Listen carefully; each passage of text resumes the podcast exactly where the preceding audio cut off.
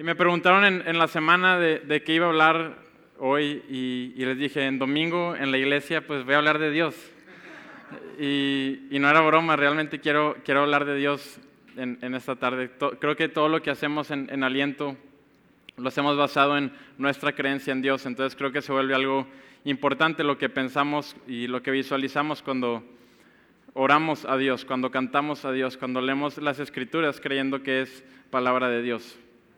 Y creo que Dios es, es muy grande y, todos lo, eh, tenemos un encuentro distinto o, lo conocemos de manera distinta a, lo largo de nuestras vidas. Creo que hay personas que, que después de algo trágico que sucede en sus vidas, eh, en medio de una crisis existencial, buscan a Dios. Y, y es curioso porque eh, me ha tocado que amigos o conocidos de repente me mandan mensaje y, y están interesados en buscar en Dios, pero en el fondo no, están buscando a Dios, están buscándose a sí mismos, están buscando propósito, están buscando darle sentido a, su realidad y a, lo que están viviendo.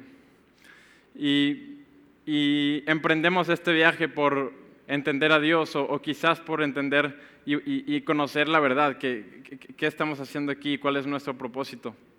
Yo me acuerdo hace, hace siete años cuando iniciamos Aliento en, en la sala de la casa y estábamos mis papás, Mau y yo, y, han sido siete años. Y, a lo largo de estos siete años me han hecho la pregunta que si he tenido una etapa de rebeldía, que cómo ha sido esa etapa de rebeldía. Y por lo general mi respuesta es muy decepcionante porque no tengo la historia emocionante del hijo del pastor que se hizo drogadicto y se involucró en el narco y Dios lo sacó milagrosamente y un testimonio súper espectacular, pero, pero con algo que he batallado en estos a lo largo de estos años es en, creer en Dios. Creo que hay, quienes batallamos o, simplemente no, podemos creer o, batallamos más para creer en Dios. Y, creo que a lo largo de este tiempo han estado estas voces en mi cabeza que dicen, ¿cómo, es posible que, creas en Dios? Y, responde otra que dice, ¿cómo es posible no creer en Dios? ¿Cómo negarlo? Y, y últimamente ha habido una tercera que dice, no puedo creer que creo pero no puedo creer que creo en Dios. Y, me gustaría empezar este mensaje con, un ejercicio bien práctico. Y si yo les presento este objeto que está aquí, ustedes me van a responder que esto es una... ¿De acuerdo? ¿Sí, ¿Sí, Sebas? Muy bien. Ahora podemos decir que esto es una silla. Y yo puedo argumentar que esto no es una silla, que estos son 5 kilos de madera, unos 10 clavos, pintura y barniz. Ahora tenemos que identificar cuál de las dos respuestas es la verdad. Y si ambos estamos diciendo la verdad, ¿qué verdad va por encima de la otra? Ahora, al responder que esto es una silla, estamos respondiendo desde una perspectiva simbólica, desde una perspectiva espiritual.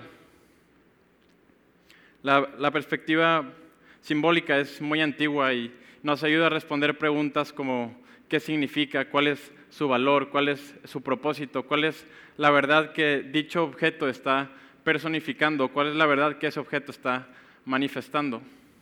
La perspectiva simbólica nos dice que la realidad es una manifestación de la verdad o del mundo espiritual. Ahora voy a explicar esto. ¿Qué significa esto? Una silla, el concepto de silla es un concepto abstracto no existe la silla, existen unas sillas. El, concepto de silla no, es, material, es abstracto y es simbólico porque nos indica el valor y el propósito de la silla. Sabemos que esto es una silla porque lo mejor que puedes hacer con esto es sentarte en él. Y, por lo tanto nuestra realidad está construida de, objetos que, que, representan y manifiestan una verdad simbólica. Ahora, gracias a que tenemos estos valores y, tenemos significado y hay propósito en, los objetos, hay propósito en nuestra vida, es que encontramos jerarquías de, valor que apuntan y nos guían a lo más valioso y a lo más significativo, a lo trascendente. En cambio, si digo que esto no es una silla, que estos son 5 kilos de madera, clavos, pintura y barniz, estoy respondiendo de una perspectiva materialista. La perspectiva materialista nos responde a las preguntas de qué está hecho, cómo se construyó, qué y cuándo. Ahora, una perspectiva materialista intenta explicar nuestra realidad en términos de átomos de energía, de mecánica, y, se acerca a estas respuestas por medio de las ciencias, por medio de la física, por medio de la química. Intenta aproximarse a la verdad por medio de las ciencias. Ahora, en la perspectiva materialista existe lo material y no existe lo intangible, no existe lo simbólico, no existe lo espiritual. Por lo tanto, esto no puede ser una silla porque un concepto abstracto no puede existir. Estos son 5 kilos de madera, clavos, pintura y barniz. Ahora, la perspectiva materialista creo que es bastante útil y es bastante popular. Nos demos cuenta o no, pensamos y actuamos de manera material todos los días, pues somos o creemos ser, intentamos ser seres racionales que toman buenas decisiones basados en, la evidencia que tiene a su alcance. Pero creo que la perspectiva materialista nos deja un par de problemas. Y es que al eliminar todo lo intangible, al eliminar todo lo, abstracto y lo inmaterial, elimina el propósito, elimina eh, el valor que algo puede tener. Y vamos en búsqueda del valor, vamos en búsqueda de la verdad y, nos damos cuenta que, un objeto en sí no, no puede tener valor un, eh, tangible, necesita un valor intangible para poder asignarle un valor. Eliminamos las jerarquías y eliminamos las prioridades con la perspectiva materialista. Ahora voy a dar un ejemplo para explicarlo mejor. Yo puedo decir que soy bien objetivo y que soy bien racional y por eso me gusta X noticiero, porque presentan las noticias de manera clara, de manera objetiva, no son imparciales, eliminan el factor humano y el, factor de opinión y solamente presentan los hechos como son. Ahora, creo que podemos estar de acuerdo de que en términos generales un noticiero te presenta los hechos que ocurrieron las últimas 24 horas. Pero creo que estaría, más bien creo que es imposible que nos realmente nos presenten todos los hechos que ocurrieron en las últimas 24 horas. Imagina que te cuenten todos los hechos que ocurrieron en, tu en la ciudad, en el país, en el mundo. Se vuelve una tarea imposible. Y, más si nos vamos más a detalle. Imagínate que yo te pregunto, bueno, ¿cómo amaneciste el día de hoy? Y, tú desde una perspectiva materialista, pues me tendrías que platicar todos los hechos, porque todos los hechos valen igual, no hay, no hay valor que, que, asigne unos por encima de otros. Entonces me responderías, bueno, a las 7.30 de la mañana con un segundo, con una presión atmosférica de 20, con una temperatura de 28 grados centígrados y una humedad del 40%, yo estaba acostado sobre mi costado derecho con una respiración bueno, con una 80 pulsaciones por minuto, una oxigenación del 94%, abrí los ojos y a la velocidad de la luz mis retinas se llenaron, mis neurotransmisores comenzaron a procesar la información, mi mente proyectó una imagen y comencé a ver. Ahora, ahora eso es una pequeña parte de lo que ocurrió. ¿Cuántos hechos más no ocurrieron alrededor de mí? ¿Cuántos hechos más no ocurrieron a nivel muscular, a nivel celular dentro de mí? Intentar platicar cómo, cómo amanecí el día de hoy se volvería un mar infinito de caos y de hechos, pues ninguno sale por encima de otro. Ahora, puedo decir, bueno, vamos a ponernos bien objetivos, porque ese fue solamente un segundo, vamos ahora al segundo dos. Y vamos a platicar del segundo dos y del segundo tres y el segundo cuatro. Pero no vamos a dejar fuera ningún dato, entonces no va a ser por segundos, va a ser por décimas de segundos. Y me vas a platicar tu mañana cada décima de segundo. O cada centésima de segundo mejor para, para no perder ningún detalle. Y, y, nuestra realidad y nuestra vida se, se fragmentaría en, en, una infinidad de datos, en una infinidad de hechos, una infinidad de información en la cual no podemos eh, tomar decisiones. Ahora, ¿por qué hablar todo esto? porque creo que personas de manera muy honesta, intentando dar sentido a su vida, intentando responder las preguntas difíciles, optan por tener una perspectiva materialista en sus vidas.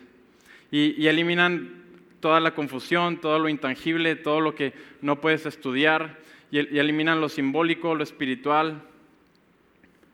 y en esta búsqueda de la verdad se topan con que en la perspectiva materialista no existe el significado no existe un valor en, esta vida y, en vez de, llegar a, la verdad terminas en, un mar de caos, terminas en, un mar de, ansiedad porque las posibilidades son, son infinitas, las decisiones son, son, infinitas, todo es parejo. Caes en un, en un mar de depresión porque tomes la decisión que tomes, todo sigue igual. No hay acción que puedas tomar que, que cambie el rumbo porque todo tiene el mismo valor. El segundo problema que creo que la perspectiva materialista nos presenta es que, es demasiado influyente en nuestras vidas, aún dentro de la iglesia. Y buscamos creer en Dios siempre y cuando tengamos evidencia tangible de que Dios existe. Y buscamos los milagros, buscamos los testimonios, buscamos eh, tener hechos concisos que podamos experimentar con nuestros cinco sentidos para decidir creer en Dios.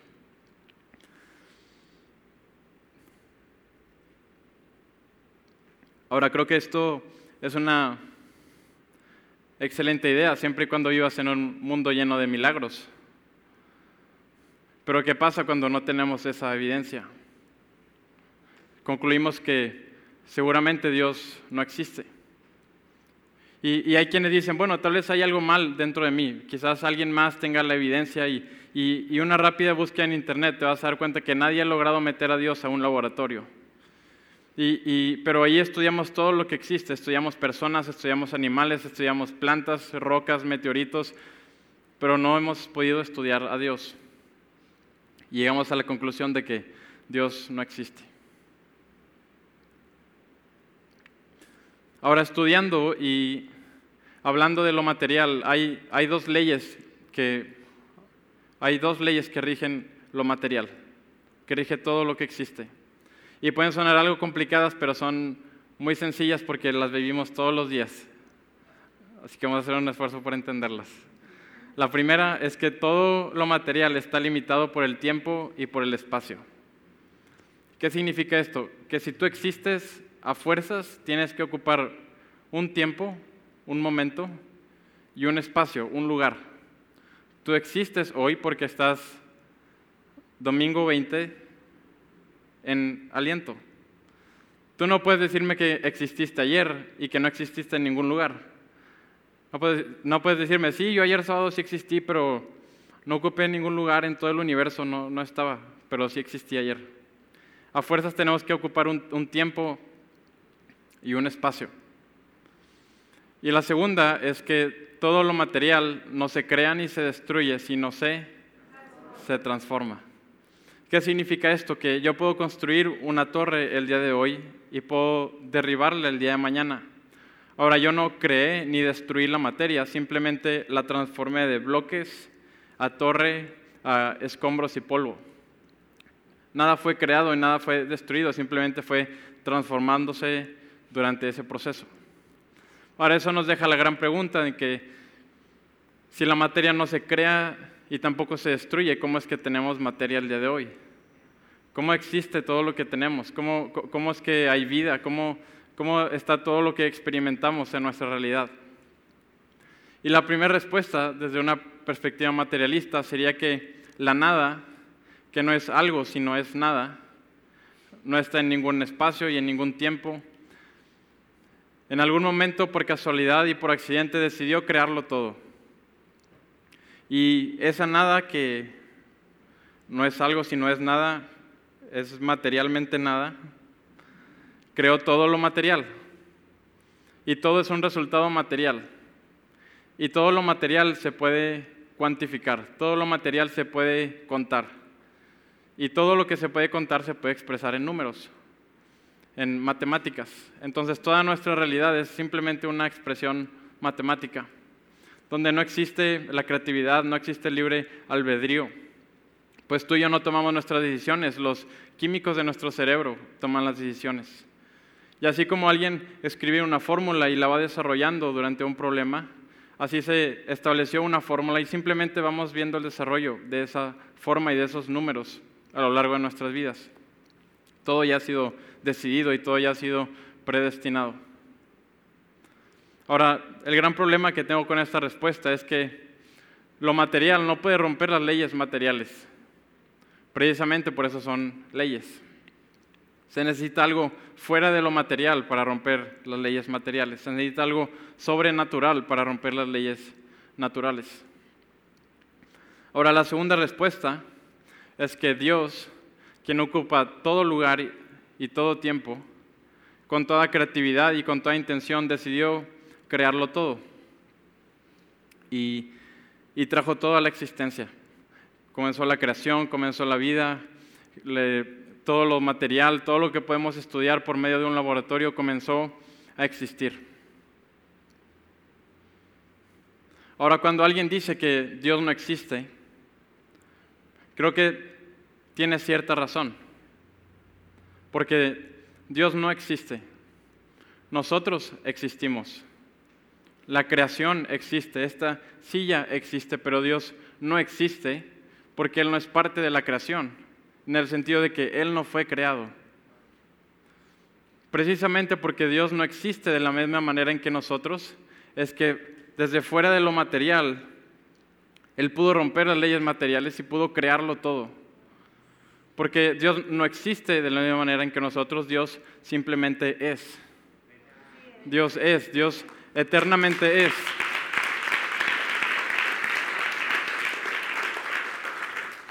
Dios eternamente es porque ni el tiempo ni el espacio lo limitan. Y quizás buscar a este Dios que trabaja con lo inmaterial, buscarlo en un laboratorio quizás no es la mejor idea. Y bueno, ¿qué otras opciones tenemos? Las religiones levantan la mano y dicen, por medio de las religiones es que vamos a poder encontrar a este Dios es que vamos a poder cumplir este trayecto y, esta búsqueda de la verdad y de significado para nuestras vidas. Y, proyectamos y traemos esa búsqueda y proyectamos nuestros problemas y nuestras necesidades en la religión y los proyectamos en Dios. Y, la religión, en cambio, nos da una serie de pasos y una serie de rituales para poder alcanzar a este Dios. Ahora, creo que, que las religiones son distintas. Creo que en ocasiones se dice que las religiones son iguales para hacer o intentar ser inclusivos, pero creo que lejos de ser inclusivos, si le dices a un musulmán y a un judío que sus religiones son iguales, se van a sentir ofendidos. Creo que las religiones pueden tener similitudes superficiales, pero diferencias fundamentales. Habiendo dicho esto, creo que todas las religiones, o casi todas las religiones, comparten esta búsqueda de Dios, o eh, este trayecto por encontrar lo, eh, lo trascendental, buscar una iluminación o una revelación divina. Y, le ponen distintos nombres, algunos lo toman de manera personal, otros lo toman de manera impersonal, pero todos tienen esta búsqueda, pero también creo que todos fallan. Porque ¿quién puede encontrar a este Dios? ¿Quién puede lograr descifrar a este Dios que no existe de la misma manera en que nosotros y que simplemente es? No solamente quién puede encontrarlo y quién puede descifrarlo, sino quién lo aguantaría. Tal vez conozcas a alguien que, cuando compartes la habitación con ellos o estás en, un lugar, en un espacio, sientes su presencia y sientes todavía más su ausencia.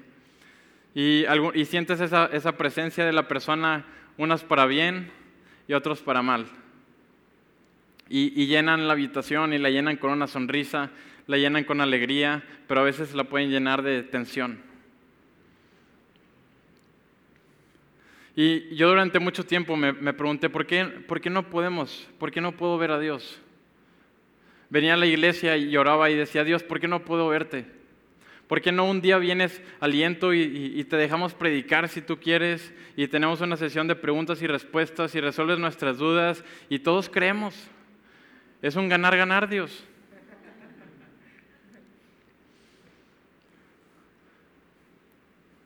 Pero hay, una historia que, me gusta mucho de, la mitología griega, que es un personaje que, que tal vez, al menos creo que ya lo has visto alguna vez se llama Atlas.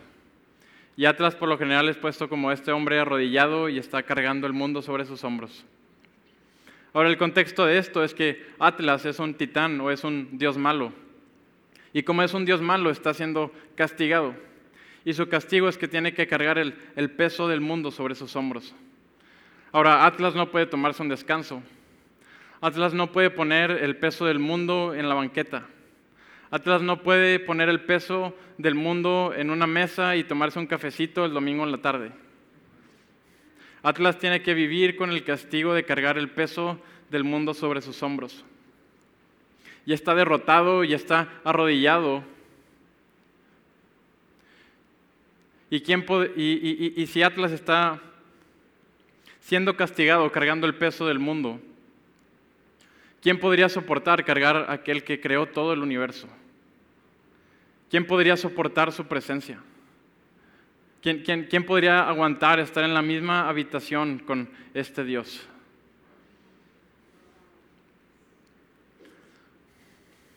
Tal vez las ciencias no es el mejor camino, quizás las religiones no son el mejor camino para encontrar sentido en esta vida, pero creo que hay algo que, que lo cambia todo.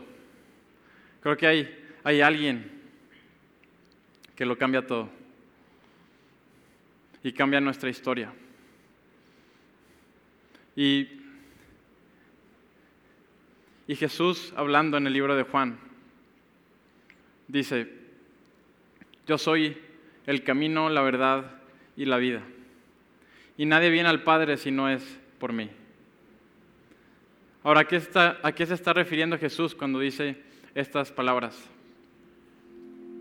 Jesús dice, yo soy el camino. A veces buscamos que la verdad sea estática, sea rígida, sea una ancla sólida en la cual nos podamos abrazar en medio de, nuestras crisis, en medio de, de esta realidad. Pero Jesús dice, yo soy el camino, porque la verdad no es estática, la verdad es dinámica. La verdad te va a llevar a transformar tu vida.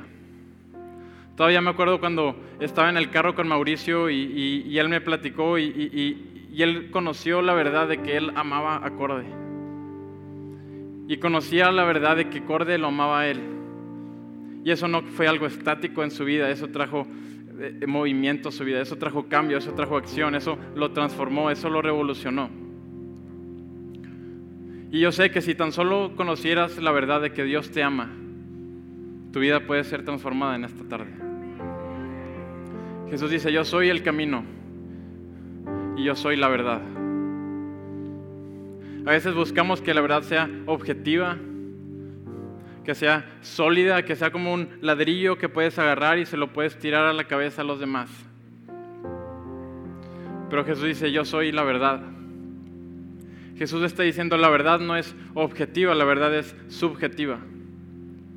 Solo que nosotros no somos el sujeto de la verdad, Jesús es el sujeto de la verdad.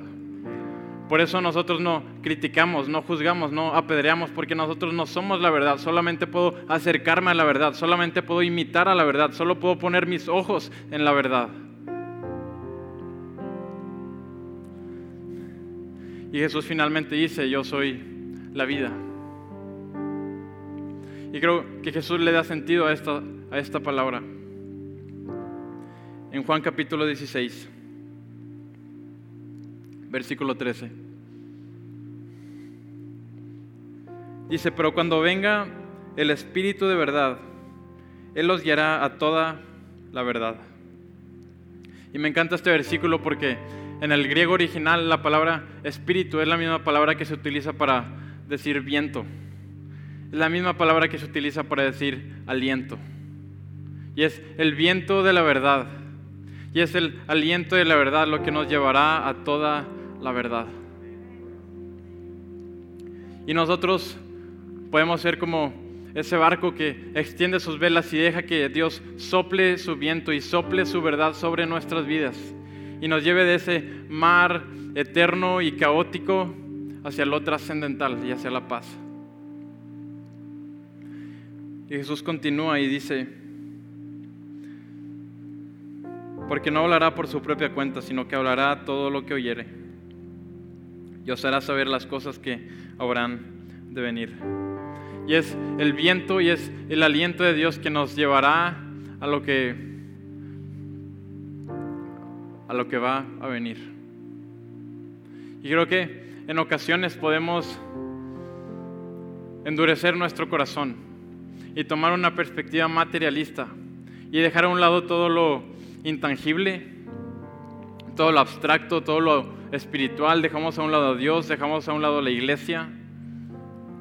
Pero en, en, nuestra mente nos atrevemos a imaginar un mundo intangible. Nos atrevemos a imaginar un mundo que todavía no existe. Por eso creo que la creatividad y la imaginación que Dios utiliza para realizar toda la creación no es una casualidad, sino es una necesidad. Pues al igual que Él, nosotros imaginamos un mundo que todavía no existe.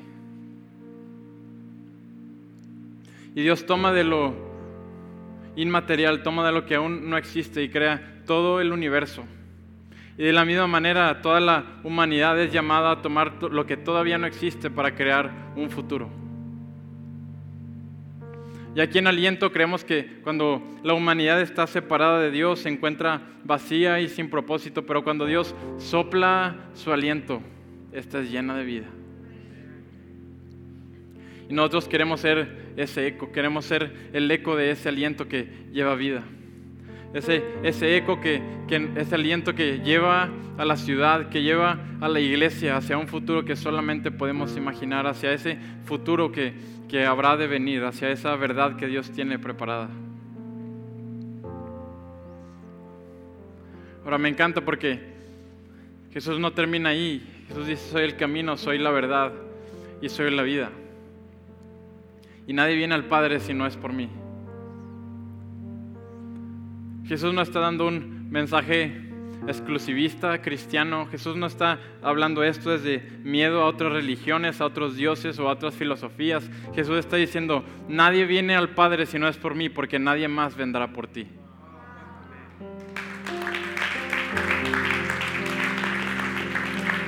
Nadie, nadie más viene a rescatarte. Y, tenemos las religiones que, que nos dictan los pasos para que la humanidad pueda alcanzar a Dios, pero Jesús es la imagen de Dios alcanzando a la humanidad. La, la, religión nos da los pasos y los rituales para ganar el aprecio de este misterioso Dios, pero Jesús es lo que Dios está dispuesto a sacrificar para encontrarse con la humanidad. Creo que, que todos venimos de contextos y de lugares distintos pero todos en algún momento de nuestras vidas emprendemos este viaje por encontrar la verdad. Y mi confianza en esta tarde no está en los argumentos que yo te pueda dar. Mi confianza en esta tarde es que Dios puede soplar su aliento sobre tu vida y te llevará a ese lugar de verdad. Te llevará a ese lugar que tu, que tu alma necesita y que tu alma está pidiéndote. Dios puede hablar verdad sobre tu vida, pero todo inicia nosotros hablando verdad a Dios. Y Él responderá.